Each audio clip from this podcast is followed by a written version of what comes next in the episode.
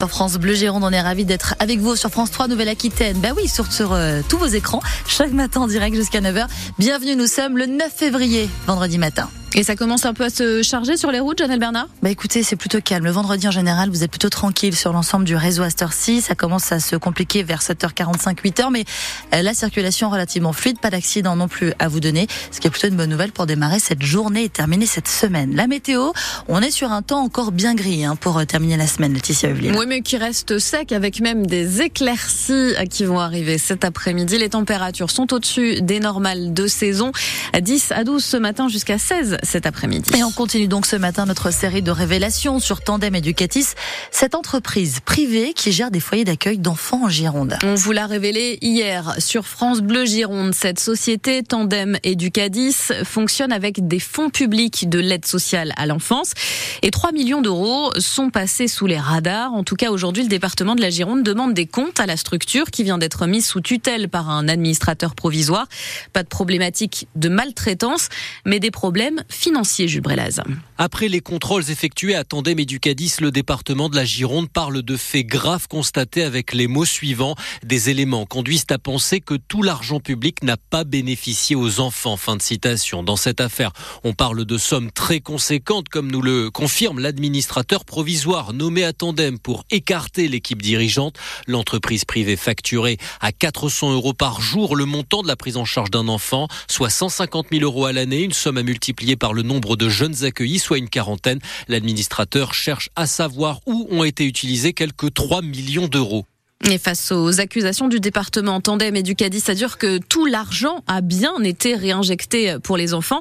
Le fondateur David Boyer du Rocher a accepté de répondre à nos questions. Je ne suis pas un expert de l'administration. Je ne suis pas un expert des appels à projets. Je ne suis pas un expert de tout ça. Mon expertise et ma compétence, elle est en faveur entière des enfants que j'ai accueillis. Et moi, ce qui m'intéresse, c'est justement au jour d'aujourd'hui de pouvoir regarder les enfants dans les yeux en disant ce que j'ai monté, ce que j'ai fait fonctionner. Ce n'est pas dans mon intérêt personnel ou de réussite d'une entreprise, mais c'est avant tout c'est pour eux, c'est pour eux, les enfants que j'ai accueillis. Les dirigeants de Tandem et du Cadis qui ont déposé un recours devant le tribunal administratif pour faire annuler la nomination de cet administrateur, décision qu'ils jugent disproportionnée.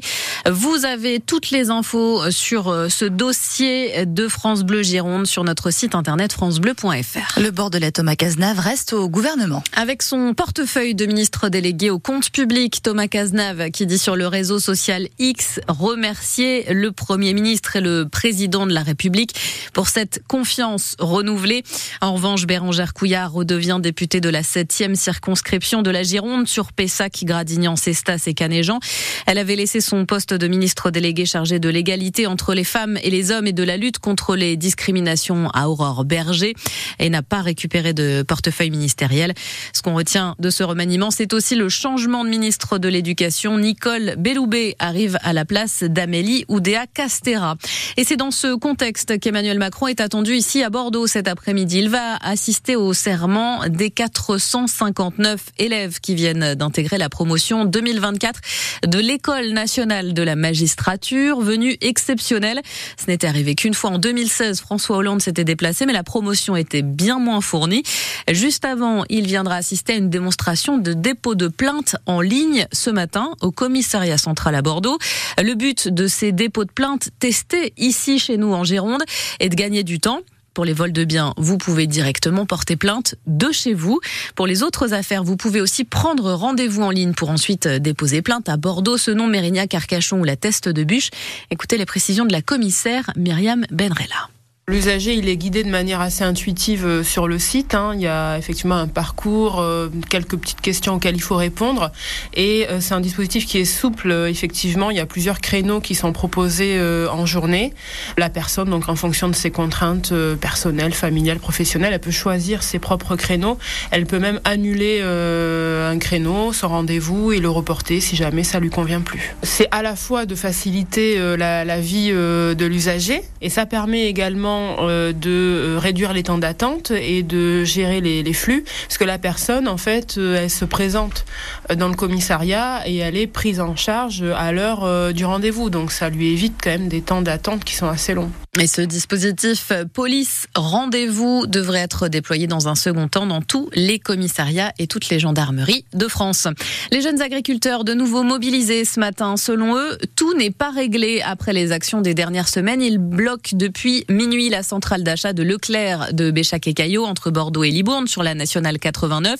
Ils prévoient de rester jusqu'à demain matin avec déroulement pour être toujours une trentaine sur place.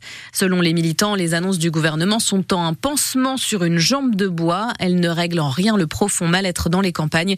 Ils réclament d'être absolument payés au moins au niveau de leur coût de production. Les recommandations payées. Nous avons été très économes dans notre consommation d'électricité en Nouvelle-Aquitaine l'année dernière. 9% de baisse de la consommation d'électricité en 2023 dans la région. En revanche, l'électricité a bien augmenté 40% depuis, de plus depuis 2022 avec euh, la disparition du bouclier tarifaire. Dernière augmentation en date, vous, ça ne vous a pas échappé, plus 8 euh, à 9% au 1er février. Une hausse qui est très mal vécue par les retraités de Gujan-Mestras, Stéphanie Scott. Chez elle, Mireille fait tout ce qu'elle peut pour limiter la hausse de sa facture. Je suis en heure creuse, donc j'utilise le maximum d'appareils le soir quand je suis en heure creuse. Le chauffage, vous l'avez baissé ou pas?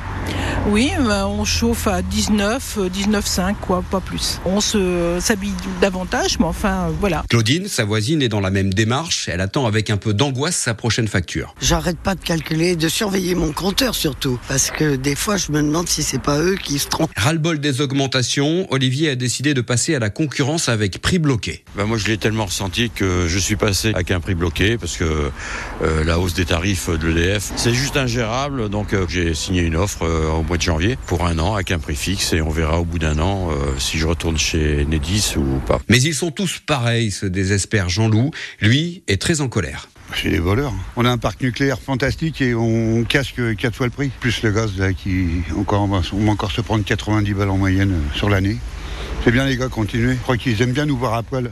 Les dirigeants présentés hier à Bordeaux, les dirigeants d'EDF, les projets pour la Nouvelle-Aquitaine, notamment la Gironde, parmi les dossiers prioritaires, la création de deux unités EPR de type 2 au Blayé. On reparle de ces dossiers, des prix de l'électricité dans moins d'un quart d'heure avec le directeur de l'action régionale EDF en Nouvelle-Aquitaine. Il est l'invité de l'écho d'ici. La consultation chez le médecin va peut-être bientôt coûter 30 euros au lieu de 26,50 euros. Le patron de la sécurité sociale est prêt à cette augmentation il l'a annoncé devant les syndicats des médecins réunis hier pour euh, renégocier la nouvelle convention, négocier la nouvelle convention pour les cinq ans à venir. Mais il y aura des contreparties. Les négociations vont se poursuivre au moins jusqu'au mois prochain. Du rugby et de changements dans le 15 de France qui affrontera demain l'Écosse à Murrayfield. Pour le deuxième match du tournoi Destination, les retours à l'aile de Louis Biel-Biarré, la pépite de 20 ans, 8 sélections avec les Bleus et de Cameron Rocky en deuxième ligne. Pour le reste, on ne change pas l'équipe qui a lourdement perdu à hum, Marseille face à l'Irlande. La charnière critiquée face à l'Irlande 100% Made in Bordeaux-Bègle formée par Maxime Lucu à la mêlée et Mathieu Jalibert à l'ouverture et reconduite. Johan Moefana sera lui sur le banc. Et puis un coup de chapeau ce matin au FC Rouen, le club de National en clair la troisième division du foot français a éliminé hier soir l'AS Monaco au tir au but en huitième de finale de la Coupe de France. Il s'offre un billet pour les quarts de finale.